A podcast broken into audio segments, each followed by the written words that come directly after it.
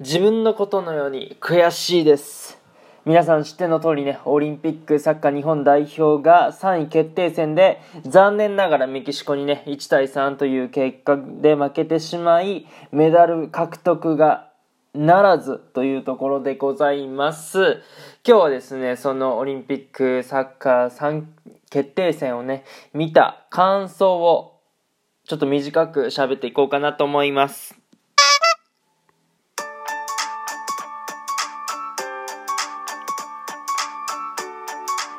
Guten Morgen、おはようございます。ドイツ在住サッカー選手の翔ちゃんです。本日も朝ラジオの方撮っていきたいと思います。8月7日土曜日、皆さんいかがお過ごしでしょうか？翔ちゃんは元気でございます。ということでございまして、まあ、昨日ね、行われたオリンピック日本サッカーあ代表のですね、3位決定戦、メキシコ戦のね、試合を見ての感想ということでトークしていきたいなと思います。まずはね、選手、スタッフの皆さん、本当にお疲れ様でした。やっぱりですね、中2日で、え6試合ですか、予選3試合で準々決勝、準決勝3位決定戦のね、6試合ですよね。まあ、きついですよ。サッカーでさ、あだって、1試合大体10キロ前後走るわけですよ。で、6試合ね、まあ、フル出場してた選手もいるって考えると、えぐいなというところでございます。まあ、僕もね、あの、や、なんだろう、中2日とかでバンバンバンバン試合をやったことは、あ多分あるんですけど、まあでもやっぱトップレベルでやる中2日の試合って本当にまた体力のね、削られ方とかが違うと思うんで、えー、本当にお疲れ様ですというところでございますね。まあでも、メキシコもね、あの、同じ条件で戦ったわけですよ。そう、なんで、やっぱりね、負けてほしくなかった。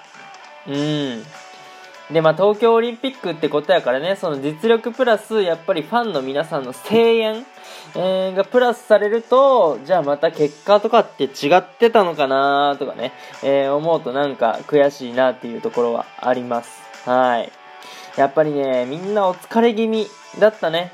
うん。まあ、集中力がなかったとかじゃないんだけど、体がついていかないっていうね、えーそんな、あーまあ、プレーを見てて、そういう印象を受けました。特にね、あの、遠藤航選手が、あやっぱりね、例えば予選とかすごく効いてたんですけども、この試合に限ってはマークを外したりとか、あちょっとしたパスミス、ボールを取りきれなかったりとかね、えーしていつもの遠藤選手のパフォーマンスじゃなかったのかなっていうところでございます。そう、まあもちろんね、えーその試合によって、えーいい悪いっていう時はあるので、やっぱこういう時は、早めにね、この、まあ、遠藤選手って確かに中心選手なんですけど、おまあ、プレーがね、やっぱりそこまで良くなかったので、早く、まあ、板倉選手と交代すればよかったんじゃないかなと思います。うん。あの、田中選手とね、板倉選手を変えましたけど、田中選手はまだ残しといてもよかったのかなって思いますね。そう。やっぱり体力的に20代前半の選手の方がまだできたのかもしれないしね。そう、連戦の中で、やっぱり遠藤選手はちょっと、疲れてしまったのかなっていう、まあ、ところでございます。で、まあ、それで、やっぱりね、最初に失点をね、重ねたのが痛かったです。そう。で、あの後半の60分ぐらいかな。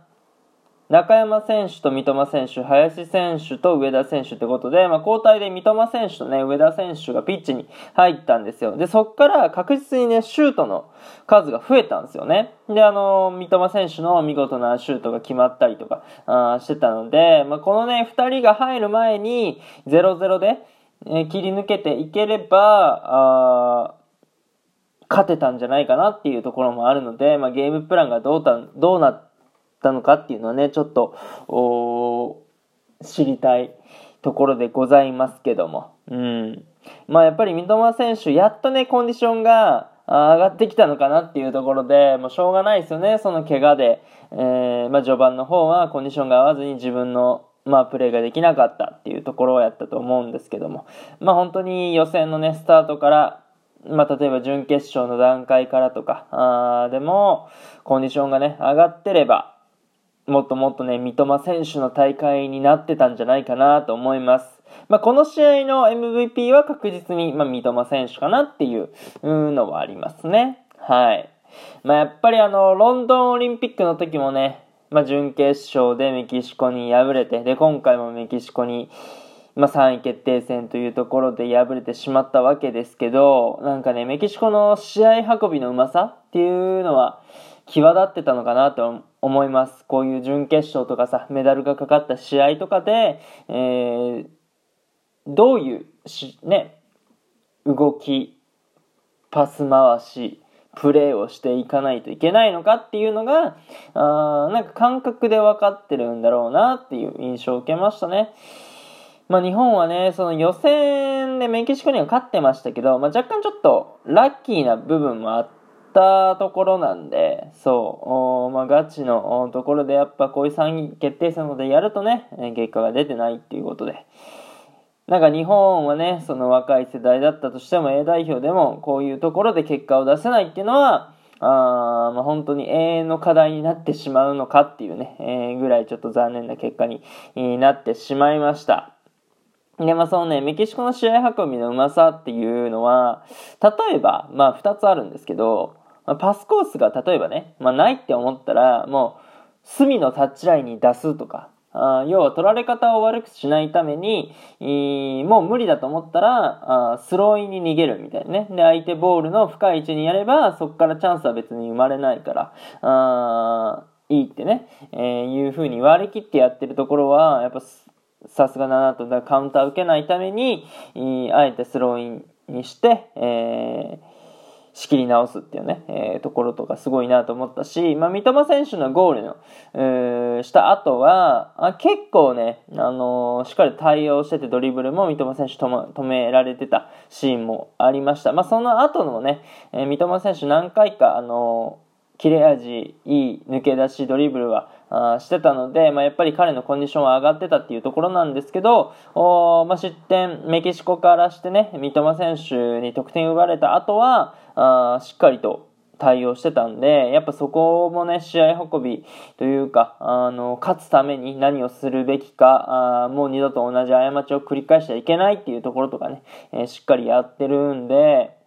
そこはすごいかなと。まあ、日本に関してはもうセットプレーで、まあ、PK じゃなくても、フリーキックとコーナーキックでやられてるんで、まあ同じ過ちっちゃ同じ過ちっすよね。そう、だからそういうところの差が、まあ出たところかなと思います。もう本当にこれ教訓にするしかないので、ワールドカップ、もう1年後でございますけど、ちょっと期待していきたいなと思います。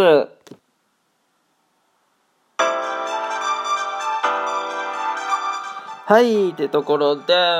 そろそろね、終了していきたいなと思うんですけども、あれですね、ちょっと収録の方に若干力を入れたら、なんか喋る時間が増えてしまってるんですけど、これ、リスナーの皆さんからしたらどうですか？大丈夫そうですか？本当に2週間前、3週間前までやってたものって、3分、4分でね、終わってたりしたんですけども、まあこうやってちょっと収録の方に力を入れて、えー、やると、なんか喋ることも多くなっちゃってるわけですけども、まあこれでね、あのー、皆さんが満足してもらったらいいなっていうのはありますけどね。うん。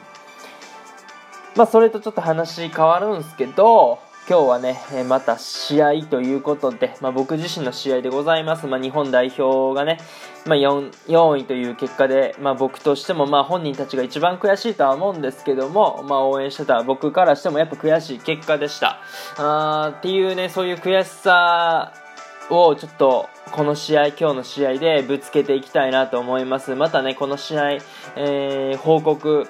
していきますので、ぜひぜひそちらの方もね、お楽しみにしていただけたらなと思います。というところでね、今回の収録はこの辺で終了させていただきたいなと思います。いいなって思ったらフォロー、リアクション、ギフトの方よろしくお願いします。お便りの方でご質問、ご感想とお待ちしておりますので、どしどしご応募ください。今日という日がね、良き一日になりますように、アイネンシェネタクのビスタン。チュース